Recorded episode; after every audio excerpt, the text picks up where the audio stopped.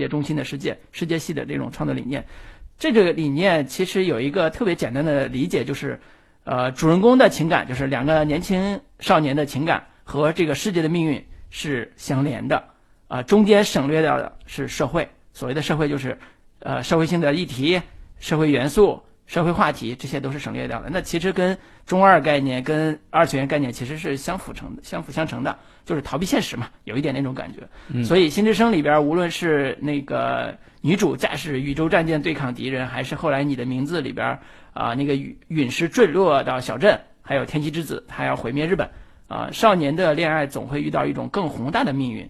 呃，所以这个就是世界系的这个概念。到了《铃芽之旅》，呃，我自己觉得他已经。有了一些转变，而且这个转变是非常直接的，呃，就是他把话题更加现实的放在了日本非常重要的一次历史事件上，就是三幺幺大地震。这个可能大。